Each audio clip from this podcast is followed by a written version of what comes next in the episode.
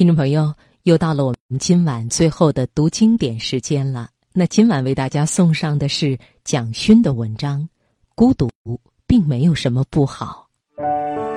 岁月匆匆，经典永存。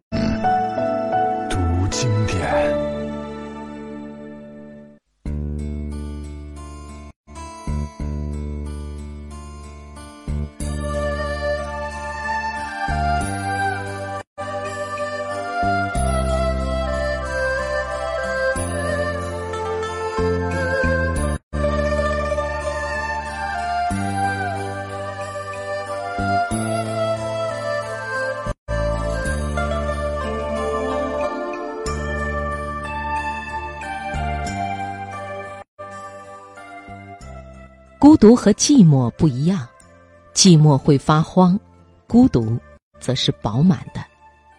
庄子说：“独与天地精神往来，是确定生命与宇宙间的对话已经到了最完美的状态。”这个“独”，李白也用过，在《月下独酌》里，他说：“花间一壶酒，独酌无相亲。”举杯邀明月，对影成三人。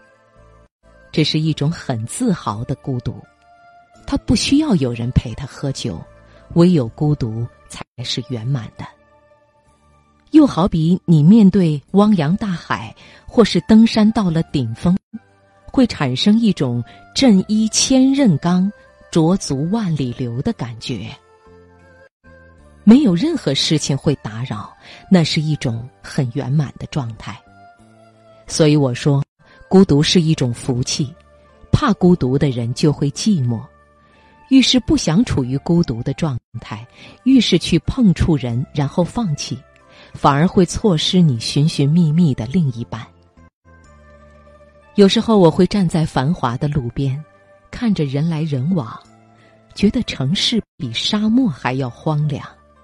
每个人都靠得那么近，但却完全不知道彼此的心事，与孤独处在一种完全对立的位置，那是寂寞。很有趣的是，在我自己出版的作品里，销路比较好的都是一些较为温柔敦厚的。我也的确有温柔敦厚的一面，写在小说里，就是有一个皆大欢喜的圆满结局。我也有叛逆的一面，比如因为孤独的缘故，《岛屿独白》这两部作品，却只获得少数人的青睐。我很希望能和这些读者交流，让我更有自信维持自己的孤独，因为我一直觉得，孤独是生命圆满的开始。没有与自己独处的经验，便不会懂得和别人相处。所以，生命里第一个爱恋的对象，应该是自己。写诗给自己，与自己对话，在一个空间里，安静下来，聆听自己的心跳与呼吸。我相信，这个生命走出去时不会慌张。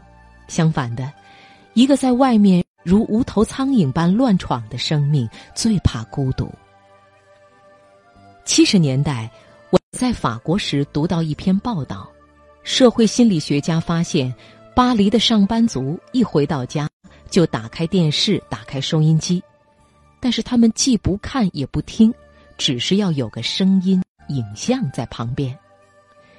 这篇报道在探讨都市化后的孤独感，指出在商业社会里的人们不敢面对自己。我们也可以自我检视一下。在没有声音的状态下，你可以安静多久？在没有电话、传真、没有电视、收音机、没有计算机、没有网络的环境中，你可以怡然自得吗？后来我再回到法国去，发现法国人使用计算机的情况不如我们普遍。我想，那篇报道及早提醒了人与自己与他人相处的重要性。所以现在你到巴黎去，会觉得很惊讶，很多人家里竟然没有电视，很少人会一天二十四小时带着手机。有时候你会发现，速度与深远似乎是冲突的。当你可以和自己对话，慢慢的储蓄一种情感，酝酿一种情感时，你便不再孤独；而当你不能这么做时，便永远都会是在孤独的状态。你跑得愈快，孤独追得愈紧。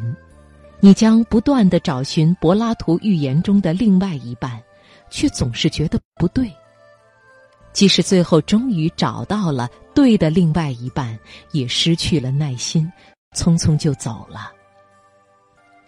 对的另外一半需要时间相处，匆匆来去是无法辨认出另外一半的真正面目的。我们往往会列出一大堆条件来寻找符合的人：身高、体重、工作、薪水。网络交友尤其明显，只要输入交友条件，便会跑出一长串的名单，可是感觉都不对。所有你认为可以简化的东西，其实都很难简化，反而需要更多的时间与空间。与自己对话。使这些外在的东西慢慢沉淀，你将会发现，每一个人都可以是你的另外一半，因为你会从他们身上找到一部分与生命另外一半相符合的东西。那时候，你将会不再孤独，觉得生命更富有，也更圆满。